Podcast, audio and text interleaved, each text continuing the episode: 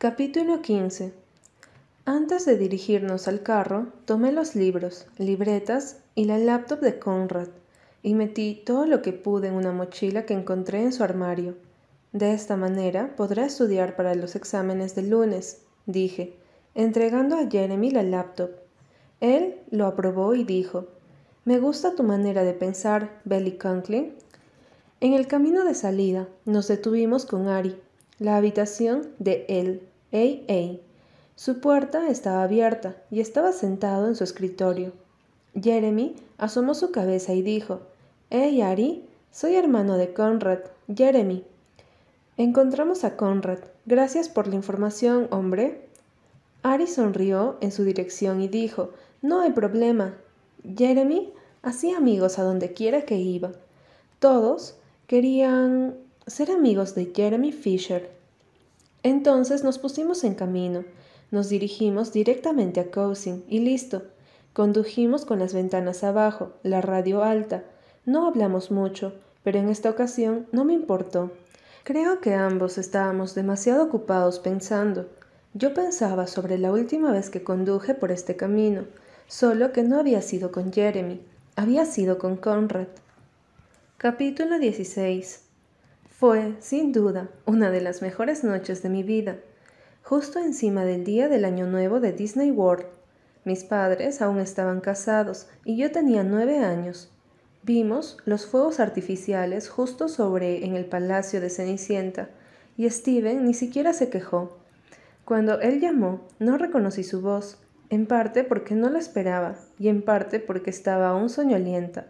Dijo, Estoy en mi auto camino a tu casa. ¿Puedo verte? Eran las doce y media de la madrugada. Boston estaba a cinco horas y media de distancia.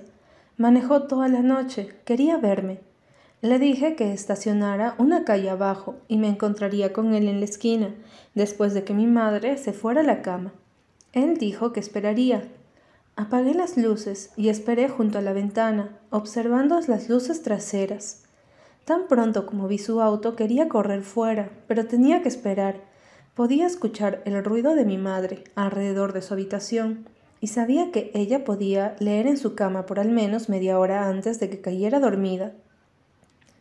Se sentía como una tortura, sabiendo que él estaba allí afuera esperándome, sin poder ir con él. En la oscuridad me puse una bufanda y un gorro que mi abu me regaló para Navidad. Luego cerré la puerta de mi dormitorio y de puntillas caminé al pasillo de la habitación de mamá. Presioné mi oído contra la pared. La luz estaba apagada y pude escucharla roncar suavemente. Steven ni siquiera estaba en casa aún. Era una suerte para mí porque él tenía el sueño ligero, al igual que nuestro padre. Mi madre finalmente dormía. La casa permanecía en calma y silencio. Nuestro árbol de Navidad estaba arriba, Manteníamos las luces encendidas toda la noche porque nos hacía sentir el espíritu navideño, como si en cualquier momento Santa pudiera llegar con los regalos. No me importó salir sin dejar una nota. La llamaría en la mañana, cuando se despertara y se preguntara dónde estoy. Me arrastré escaleras abajo, cuidadosa de los pasos chirriantes, pero una vez que estuve fuera de la casa, estuve volando por los escalones de la entrada, cruzando el césped helado. Mis zapatos crujían con mis pasos. Olvidé ponerme un abrigo. Recordé la bufanda y el gorro, pero no el abrigo. Su auto estaba en la esquina, justo donde se suponía debía estar. El auto era oscuro, sin luces, y abrí la puerta del lado del pasajero, como si lo hubiera hecho millones de veces, pero no lo hice. Nunca había estado dentro, no lo había visto desde agosto. Incliné mi cabeza hacia adentro, pero no entré, no aún. Quería mirarlo primero. Tenía que hacerlo. Era invierno, y él vestía una chamarra gris. Sus mejillas eran rosas por el frío. Su bronceado ha desaparecido, pero aún tiene el mismo aspecto. Hola, dije, y luego me deslicé dentro. No estás usando un abrigo, dijo. No hace frío, dije, a pesar de que cuando hablé estaba temblando. Aquí, dice, quitándose su chamarra y entregándomela. Me la puse. Era cálida y no olía a cigarros. Solo olía como a él, así que Conrad dejó de fumar después de todo. La idea me hizo sonreír. Él encendió el motor. Dije, no puedo creer que de verdad estés aquí. Sonó casi tímido cuando dijo, yo tampoco, y entonces vaciló. ¿Aún vendrás conmigo? No podía creer que incluso preguntara. Iría a cualquier parte. Sí, le dije. Se sentía como si nada existiera fuera de esa palabra, de este momento. Aquí, solo nosotros. Todo lo que ocurrió este verano pasado y cada verano antes nos ha llevado a esto. Para ahora, sentada junto a él en el asiento del copiloto, se sentía como un regalo imposible. Se sentía como el mejor regalo de Navidad de mi vida porque él me sonreía y no estaba sombrío, o solemne o triste, o cualquiera de las otras palabras que había llegado a asociar con Conrad. Era luz, era vivaz, eran las mejores partes de él mismo. Creo que voy a ser doctor, dijo, mirándome de lado. ¿En serio? ¡Wow! La medicina es asombrosa. Durante un tiempo pensé que me gustaría entrar en el campo de la investigación, pero ahora creo que más bien preferiría estar trabajando con personas reales. Dudé y luego dije, ¿por lo de tu mamá? Él asintió. Está mejorando, ¿sabes? La medicina lo está haciendo posible. Ella responde muy bien a su nuevo tratamiento. ¿Te platicó tu mamá? Sí, lo hizo, dije, a pesar de que ella no había hecho eso. Probablemente no quería aumentar mis esperanzas. Ella probablemente no quiere aumentar sus propias esperanzas. Mi madre era así. No se permite emocionarse hasta que sabe que es algo seguro. Yo no. Ya me sentía más ligera, más feliz. Susana estaba mejorando. Estaba con Conrad. Todo estaba sucediendo de la manera que debía. Me incliné sobre él y le apreté el brazo. Es la mejor noticia del mundo, dije, y lo decía en serio. Él me sonrió y estaba escrito en su cara, esperanza. Cuando llegamos a la casa hacía muchísimo frío. Aumentamos la calefacción y Conrad prendió fuego. Lo observé agacharse y romper trozos de papel y empujarlos a la madera. Apuesto a que había sido gentil con su perro, Boogie. Apuesto que solía dejar Boogie dormir en la cama con él. El pensamiento de camas y sueño de repente me puso nerviosa, pero no debía de estarlo, porque después de encender el fuego, Conrad se sentó en el sillón reclinable y no en el sofá junto a mí. El pensamiento me llegó repentinamente. Él estaba nervioso también. Conrad, quien nunca se ponía nervioso, nunca. ¿Por qué te sientas hasta allá? Le pregunté, y pude escuchar mi corazón latiendo detrás de mis oídos. No podía creer que había sido lo suficientemente valiente como para decir lo que estaba pensando. Conrad se veía sorprendido también, y vino a sentarse a mi lado. Me acerqué a él. Yo quería que él me rodeara con sus brazos. Quería hacer todas las cosas que solo había visto en televisión y escuchar a Taylor hablar. Bueno, quizá no todo, pero sí algunas cosas. En voz baja, con ratijo. No quiero que estés asustada. Susurré, no lo estoy, aunque lo estaba. No estaba asustada por él, sino por todo lo que sentía. A veces era demasiado. Lo que sentía por él era más grande que el mundo, que todo. Bien, respiró, y entonces estaba besándome. Él me besó largo y lento, y aunque nos habíamos besado una vez antes, yo nunca pensé que podría ser así. Tomó su tiempo, corrió a su mano a lo largo de la parte inferior de mi pelo, de la forma en que lo haces cuando caminas tocando campanas de viento. Besarlo, estar con él así, era como una limonada fría con una paja larga, dulce y media agradable, de una manera que se sentía infinita. La idea de que quería que nunca dejara de besarme cruzó mi mente. Podría hacer esto para siempre, pensé. Nos besamos en el sofá de esa forma, lo que podrían haber sido horas o minutos. Todo lo que hicimos esa noche fue besarnos. Fue cuidadoso en la manera en que me tocaba, como si fuera un adorno de Navidad, el cual él temía romper. Una vez murmuró, ¿Estás bien? Una vez subí mi mano hasta su pecho y pude sentir su corazón latiendo tan rápido como el mío. Abrí los ojos y le eché un vistazo, y por alguna razón me alegró verlo con los ojos cerrados. Sus pestañas eran más que largas que las mías. Él fue el primero en quedarse dormido. Había escuchado algo acerca de no dormir con fuego encendido, así que esperé a que se apagara. Observé a Conrad dormir un rato. Parecía un niño pequeño, la forma en que su pelo caía en su frente y sus pestañas tocaban su mejilla. Ni siquiera lo recuerdo luciendo así de pequeño. Cuando estaba segura de que estaba dormido, me incliné hacia él y susurré, Conrad, solo tú. Para mí siempre has sido solo tú. Mi madre enloqueció cuando descubrió que no estaba en casa esa mañana. Perdí dos llamadas de ella porque estaba dormida. Cuando llamó por tercera vez, furiosa, le dije, ¿No encontraste mi nota? Entonces recordé que no le había dejado una. Ella prácticamente gruñó. No, yo no vi ninguna nota. No vuelvas a salir en medio de la noche sin decirme, Belly. Incluso si solo voy a dar un paseo de medianoche, bromeé. Hacer que mi madre riera era una cosa segura. Yo diría una broma y su ira se evaporaría lejos. Comencé a cantar su canción favorita de Pasty. I go out walking after midnight, out in the moonlight. No es gracioso. ¿Dónde estás? Su voz era dura, cortante. Dudé. No había nada que mi madre odiara más que un mentiroso. Se enteraría de todas formas. Era como una psíquica. Um, ¿Cousin? La escuché tomar aire. ¿Con quién? Volteé a verlo. Él escuchaba atentamente. Deseaba que no lo estuviera haciendo. Conrad, dije bajando la voz. Me sorprendió su reacción. La escuché tomar aire nuevamente pero esta vez fue más un suspiro, como un suspiro de alivio. ¿Estás con Conrad? Sí.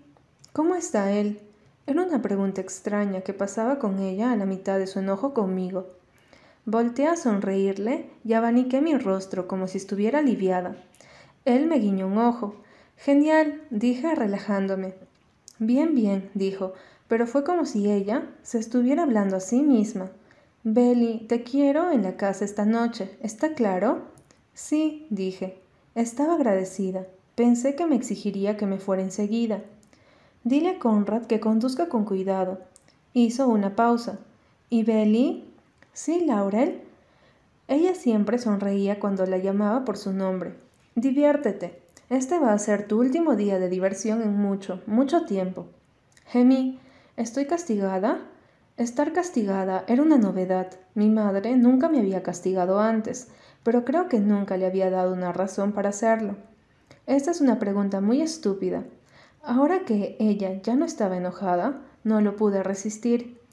Pensé que decías que no había ninguna pregunta estúpida. Ella colgó el teléfono, pero yo sabía que la había hecho sonreír. Cerré mi teléfono y me volví hacia Conrad. ¿Qué hacemos ahora? Lo que queramos. Quiero ir a la playa.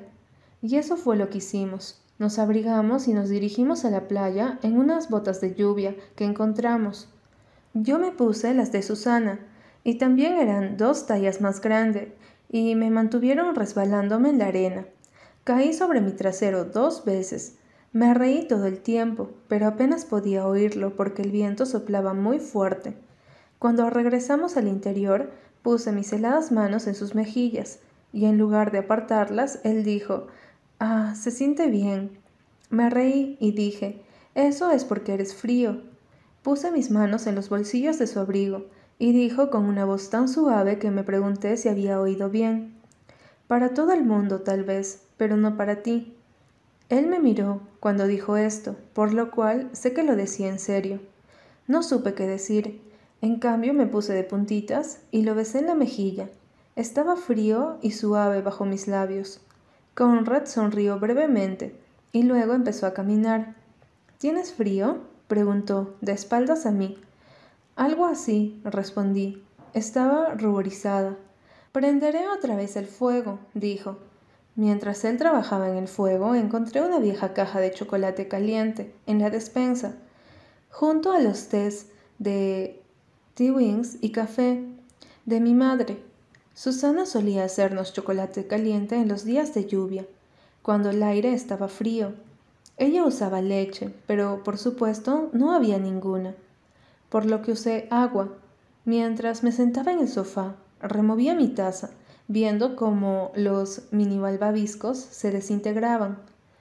Pude sentir mi corazón latiendo como un millón de veces por minuto. Cuando estaba con él no podía controlar mi respiración. Conrad no paró de moverse, rompía piezas de papel, las metía a las brasas. Él estaba en cuclillas delante de la chimenea, apoyando su peso en un lado a otro. ¿Quieres tu cocoa? le pregunté.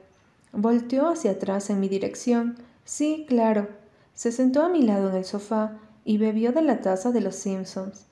Siempre fue su favorita. ¿Esto sabe increíble? A polvo. Nos miramos y nos reímos. Para tu información, la cocoa es mi especialidad y de nada, dije, tomando mi primer sorbo, y sí sabía un poco como a polvo. Me observó y apuntó mi rostro. Luego levantó su mano y frotó mis mejillas con su pulgar, como si estuviera borrando una mancha. ¿Tengo polvo de cocoa en mi cara? pregunté, repentinamente paranoica. No, dijo, solo un poco sucio. Perdón, quiero decir, pecas. Reí y le di un golpe en el brazo, y luego tomó mi mano y me acercó a él. Retiró mi cabello de mis ojos, y me preocupó que él pudiera haber oído la manera en que saqué el aire en cuanto me tocó. Se estaba haciendo más y más oscuro fuera. Conrad suspiró y dijo, será mejor que lleve de vuelta. Bajé la mirada hacia mi reloj. Eran a las cinco de la tarde. Sí, supongo que sería lo mejor. Ninguno de los dos se movió. Levantó su mano y enrolló sus dedos en mi cabello, como una bola de estambre. Me encanta lo suave que es tu pelo, dijo. Gracias, murmuré. Nunca había pensado de mi cabello como algo especial. Era solo cabello, y era castaño, y el castaño no era tan especial como el rubio o negro o rojo la forma en que lo miraba, a mí, como si prosiguiera alguna especie de fascinación por él, como si él nunca se pudiera llegar a cansar de tocarlo. Nos besamos otra vez, pero fue distinto a la noche anterior. No había nada lento o perezoso esta vez. La forma en que me miraba, con urgencia, queriéndome, necesitándome, era como una droga, era querer más y más y más pero era yo quien quería más. Cuando lo acerqué más a mí, cuando puse mis manos debajo de su camisa y las llevé a su espalda, tembló durante un segundo. ¿Están muy frías mis manos? pregunté. No, dijo. Entonces me soltó y se sentó. Su rostro estaba un poco rojo y su cabello aplastado por la parte de atrás. Dijo, No quiero presionar nada. Me senté también, pero yo pensé que tú ya... No supe cómo terminar la frase. Esto era muy vergonzoso.